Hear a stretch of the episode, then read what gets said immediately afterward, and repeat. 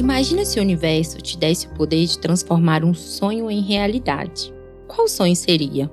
Um mundo mais justo, com igualdade, respeito à diversidade, onde todos possam se expressar livremente, sem preconceito. Transformar os sonhos em realidade dá trabalho, mas eu tô aqui para te ajudar. Esse é o especial Descubra Sua Causa, um podcast produzido pelo Instituto MOL com apoio do Movimento Bem Maior e do Instituto Mandarina. Uma jornada em 10 episódios onde vamos visitar todas as causas e entender o que motiva as pessoas a se envolverem com cada uma delas. Eu sou Júlia Cunha e trago a causa amada em 10 episódios.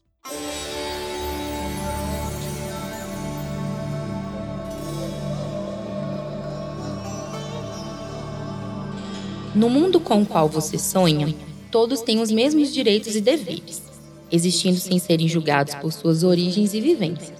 Sabe que ainda há um longo caminho pela frente, mas luta incansavelmente por mais respeito e igualdade. Você só não tolera uma coisa: a intolerância. Não é tarefa simples enfrentar as desigualdades do mundo. Afinal, os problemas estão por toda parte.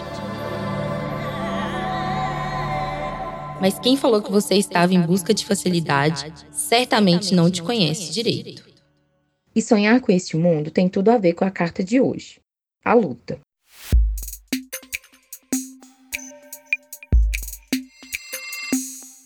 Os pássaros, quando cruzam de um país para o outro, eles não pedem permissão para ninguém. O ser humano começou a migrar 70 mil anos atrás, na época mais fria e seca da Era do Gelo. A gente começou como caçador-coletor a andar pelo mundo em busca de alimento, em busca de abrigo. Então a migração é um movimento inerente à alma humana. Nós vamos sempre procurar conforto. Então, se existe um país vizinho com uma inflação de 50 mil por cento, como é o caso da Venezuela, onde o salário mínimo vale 3 dólares, e um governo extremamente ditador que está fazendo com que essa crise política se transforme numa crise econômica e social. E as pessoas estão saindo de lá porque elas não têm o que comprar, não têm o que comer, não têm suprimento nas farmácias e mercados.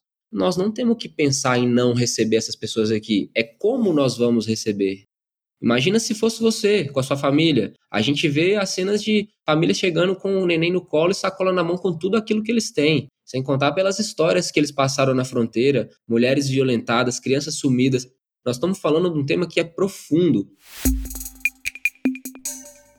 Como disse Fernando Rangel, diretor executivo do Refúgio 343, mais de 1% da humanidade encontra-se deslocada.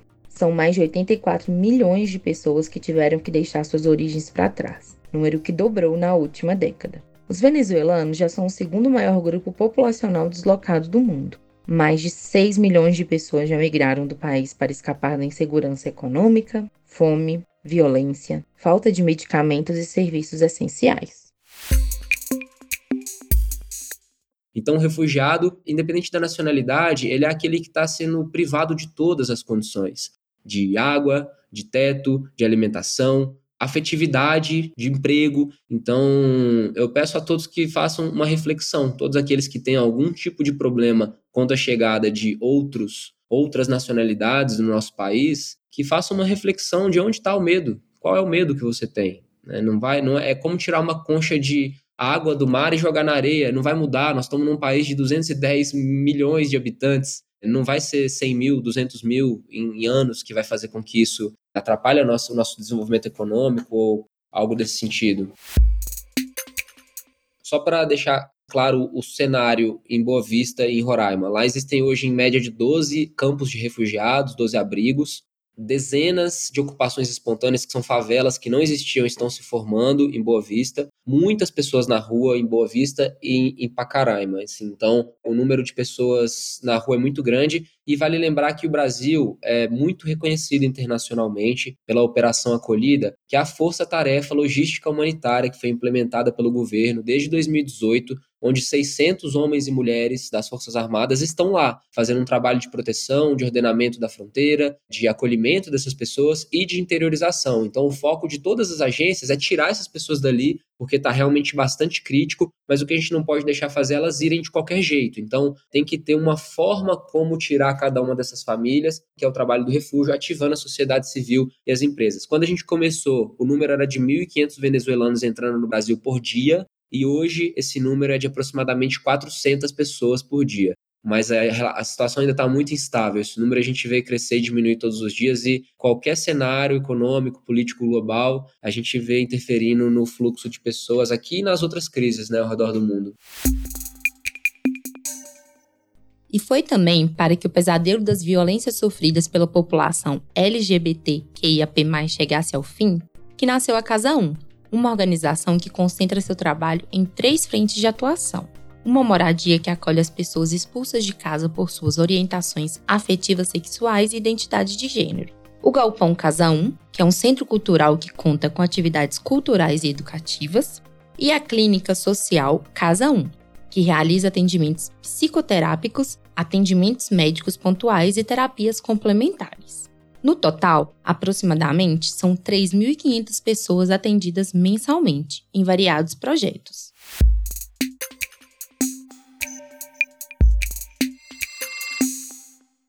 A causa, como um todo, luta por uma mudança estrutural da sociedade, né, onde seja possível que pessoas LGBT que mais possam existir de uma forma digna. E sempre que a gente fala dessas mudanças estruturais, é muito difícil muitas vezes a gente enxergar as interseccionalidades que tornam isso possível. Né? A gente não pode tratar isso de forma isolada, não tem como tirar as individualidades de cada uma das letrinhas da sigla, por exemplo, né? no caso da sigla LGBT, de que tem especificidades próprias. Né? Então, o olhar para essas interseccionalidades é necessário para que essa mudança que está acontecendo ela seja efetiva para mais pessoas. Ter essas individualidades presentes, né? entender que a sexualidade, a identidade de cada uma das pessoas está presente em todo mundo, por mais que a sua você não se, se entenda dentro da sigla LGBT, de alguma forma a gente falar sobre essa diversidade é também proteger para que cada pessoa possa ter a sua identidade, possa ter a sua sexualidade de uma forma que seja respeitada. Então, se a gente pede uma mudança estrutural, é porque a estrutura que hoje existe, ela não contempla todo mundo. O Brasil é um país historicamente machista, é um país LGBTfóbico. A gente tem ali uma dualidade, né? Nunca foi proibido, né, por lei, como a gente tem em uma série de países, mas é uma punição não dita, né? Então a gente tem um país que mais consome pornografia de pessoas trans, por exemplo, mas é o país que mais mata pessoas trans no mundo. E esse trabalho é importante para que toda a sociedade compreenda e acolha esta causa. Afinal, a população LGBTQIAP+, é uma das maiores vítimas do preconceito. Pesquisas independentes da Associação Brasileira de Gays, Lésbicas, Bissexuais, Travestis e Transsexuais, a ABGLT, revelou que 51% das pessoas que se identificaram como LGBTQIAP+, já foram vítimas de discriminação. Os números mostram ainda que 94% das agressões são verbais e 13 resultam em violência física. Essa injustiça e essa violência estrutural que se dá por pessoas de uma maneira arbitrária, imposta pela sociedade, né? Ela não conseguiu cumprir aquele papel que foi imposto a ela, né? Aquilo não fez sentido para ela e por conta disso, ela tá ali sendo violentada constantemente. Então isso acho que mobiliza muitas pessoas, né? Quando a gente fala de números, de casos, de violências. Mas acho importante a gente colocar em perspectiva o quanto a mobilização dessas causas sociais tem um impacto na vida pessoal de cada um falar, né, de diversidade, a gente falar de pautas, né, isso vai refletir diretamente na sua vida, como você se relaciona com as outras pessoas, como você explora a sua própria vivência, a sua própria sexualidade, né, no caso de pautas LGBT, a sua própria identidade, como que você está confortável, né, com o seu corpo, com a sua pessoa, com as suas pautas políticas, com o seu grupo de pessoas que te cercam, né? Quando a gente fala disso, né, dessa mudança muito individual que essas causas proporcionam, acho que isso mobiliza muitas pessoas. É importante que a gente tenha em vista que quando você luta por uma mudança estrutural em relação a isso, você também se beneficia. Acho que, obviamente, a gente tem aí o, todo um debate de perda, de perda de privilégios e tudo mais, mas eu acredito muito, né, que se você olhando internamente, você com certeza vai achar muitos pontos importantes para que a sua vivência, a sua, a sua vida mesmo, né, ganhe com tudo isso, né? Com como a gente avança com essas causas, como a gente dá espaço para essa diversidade, como a gente luta contra essas violências, né? Então é muito importante que essas causas, o fim delas, né, o objetivo grande delas é obviamente uma mudança estrutural que vai refletir na vida de todo mundo. Primeira coisa, né, quando a gente fala desse engajamento, obviamente que hoje tem uma proporção do virtual, né, no qual você pode fazer coisas não estando presente, no qual você compartilhar uma postagem ou é, fazer mobilizar aí uma rede social é super importante. Mas eu acredito muito, né? Acho que enquanto uma participante de, é, de um projeto social, né? Eu acho que o que deve ser feito é a mesma pessoa dali abrir um Google ver qual que é, é, os projetos perto dela, os projetos que ela se não perto só geograficamente, né, mas próximos a essa a ideologia de cada um e apoiar, né, seja com questão de dinheiro, seja com voluntariado, seja estar presente é, nessa comunidade, né, fazer parte dela, então apoiar as pessoas que fazem parte delas, comprar de, comprar de produtores que fazem parte da comunidade LGBT, tá presente, né? Então, mobilizar isso em conjunto. Então, acho que isso é muito importante para que as pessoas efetivamente se encontrem aí nessa luta. Acho que tem que ser feito realmente alguma coisa. Acho que as pessoas têm que se informar bastante também, né? Sobre o que essas pautas significam, sobre como elas podem contribuir, sobre o que está acontecendo, né? Então, muitas vezes, por a sigla LGBT,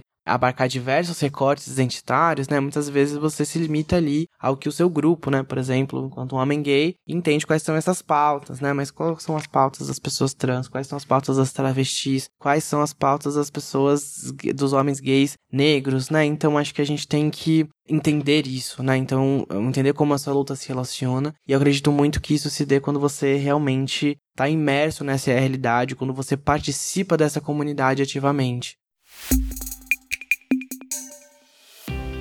E aí, esta é a sua causa do coração?